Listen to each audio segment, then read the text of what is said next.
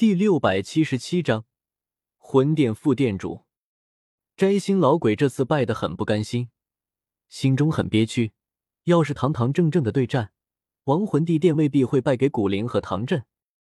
亡魂山脉地势恶劣而复杂，更有阴气这等天险，山脉中又遍布魔兽和亡魂地殿的眼线，按理来说，远远就该察觉到古灵和唐震一行人的到来。比如一来。亡魂地殿就能抢占先机，或是主动埋伏偷袭，或是将八级四灵大阵开启，打一场防御战。有他亲自坐镇，区区两位尊者根本无法攻破八级四灵大阵的防御。到时候再等来魂殿援军，来个两面夹击，四路围剿，定能反败为胜，一举将古灵、唐阵击败，或能阵斩一二。然而。敌人出现的太突然，要知道，那天晚上他可没有睡觉，也没召来殿内的女弟子谢完，而是兢兢业业守在锁魂广场上，亲自看守。可至今，摘星老鬼还是没想明白，为什么那个耀日天可以一路畅通无阻，直接出现在他面前。要不是对方主动说漏了嘴，他恐怕也会被蒙蔽过去。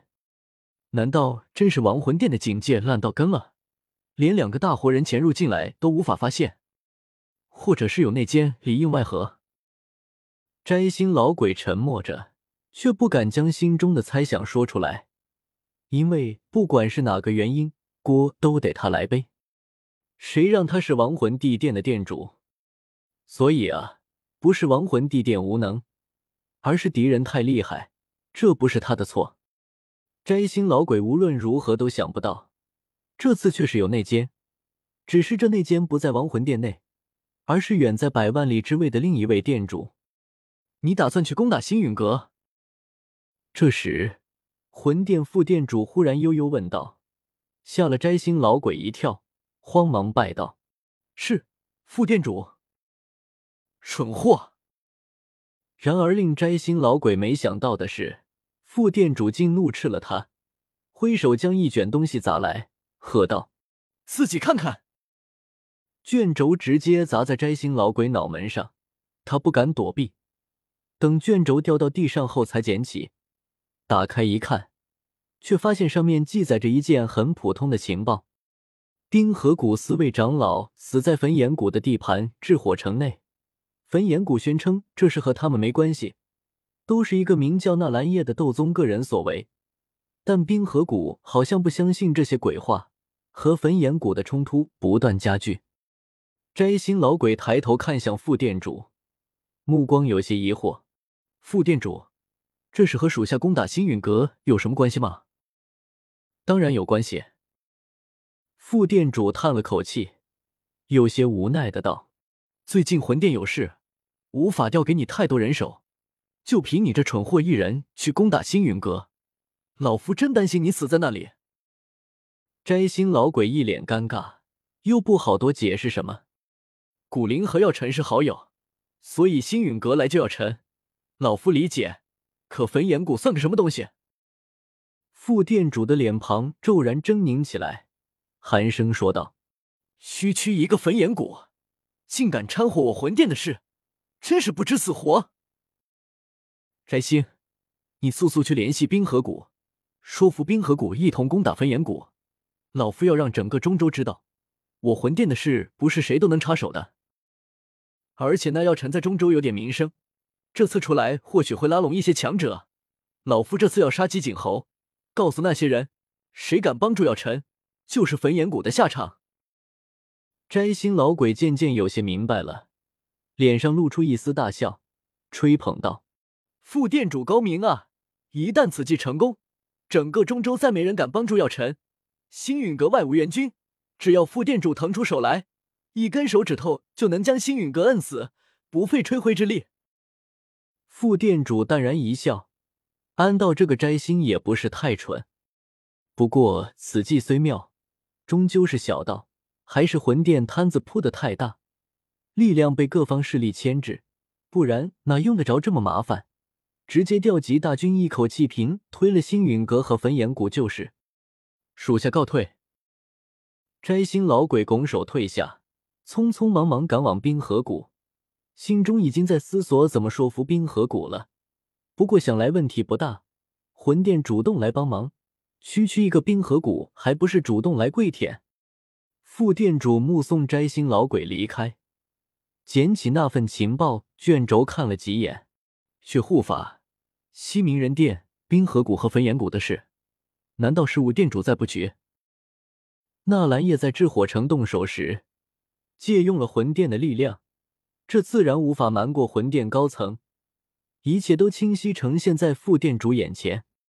他对雾殿主也有些影响，毕竟是献上了一块驼蛇谷地狱，当时可谓是震动整个魂殿高层，连背后的魂族都被惊动了。驼蛇谷地狱一共八块，分别被远古八族各自占据一块。八族为了这东西，彼此厮杀争斗数万年之久，都从来没有抢到一块。可这物店主区区一个斗宗，竟然搞到了一块驼蛇谷地狱，整个魂殿自然无比重视，不仅是重赏了，更有重点培养的意思。来人，发消息给西冥人殿去问问，冰河谷和焚炎谷的事，是不是他们在布置什么？如果是的话。让他们去和摘星会合，将焚炎谷灭了。焚炎谷乃是三谷之一，放眼整个中州也是一顶一的大宗门。可这魂殿副殿主三言两语几句话，就要将整个焚炎谷覆灭，可见魂殿的威风有多大。是，身后有黑色人影悄然浮现，将命令执行下去。中州中域西南。焚岩谷山门，唐振并不知道一股庞大的暗流正向焚岩谷涌来。他已经从亡魂山脉回到焚岩谷，正在找唐火儿，脸上带着轻松笑容。在他看来，魂殿即便要报复，也该是去找星陨阁的麻烦，这与焚岩谷有何关系？他们安全的很。火儿，唐振在一处山坡上找到了女儿。笑眯眯看着对方，取出一枚纳戒递了过去。爹爹，这是你送女儿的礼物。唐火儿一袭红衣，伸手接过纳戒后一查看，有些惊讶的说道：“他的见识不比唐振，可一眼也看出里面的东西数量庞大，价值不菲。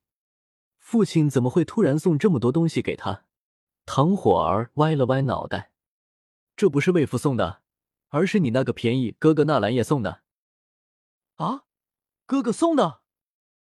唐火儿吃了一惊，旋即瞪了眼唐振：“哥哥才不便宜呢！而且这么多东西，哥哥一个人哪里拿得出来？他孤身一人，比我很需要这些东西。爹爹，你快给他送回去。”说罢，白玉小手一伸，欲将那戒返还给唐振。唐振哼哼了声。有些不高兴，唐火儿这态度，对他这个爹爹都没这么好过吧？你就放心吧，他才不会缺这么点东西呢。唐振冷哼一声：“我们此行攻破了魂殿一座分殿，那分殿的库房被那小子一个人全卷光了，还不知道抢了多少东西呢。你这一点不过是九牛一毛，算不得什么。哪里算不得什么？十分之一的东西都在这里呢。”纳兰叶要是听到唐振这句话，非得哭出来不可。唐火儿闻言，这才有些迟疑的将那戒收好，甜甜一笑：“哥哥真厉害，居然有这么多战利品。他战斗时肯定很勇敢吧？就像在炽火城时，冰河谷四个长老，他说杀就杀，很勇敢。”唐振细想了想，纳兰叶和风尊者两人潜入亡魂地殿，好像确实很勇敢。可问题是，好像没看到他动手啊，全程都在那背着个手干看。可可，忽然，唐振面色一白，咳嗽了两声，吓得唐火儿一阵紧张，匆忙凑了上来查看，惊呼道：“爹爹，你受伤了？”“没事，小伤，不要紧。”唐振摆摆手，这是在和风尊者追杀摘星老鬼。中了对方提前埋设的陷阱时受的伤，这些天一直有运功疗伤，只是魂殿功法有些诡异，一时还没好。霍儿记得，这是你知我知，为父受伤的事情就不要传出去了，省得出麻烦。唐振小心叮嘱一句，回去后山闭关疗养了。唐火儿点点头，脸上颇为担忧。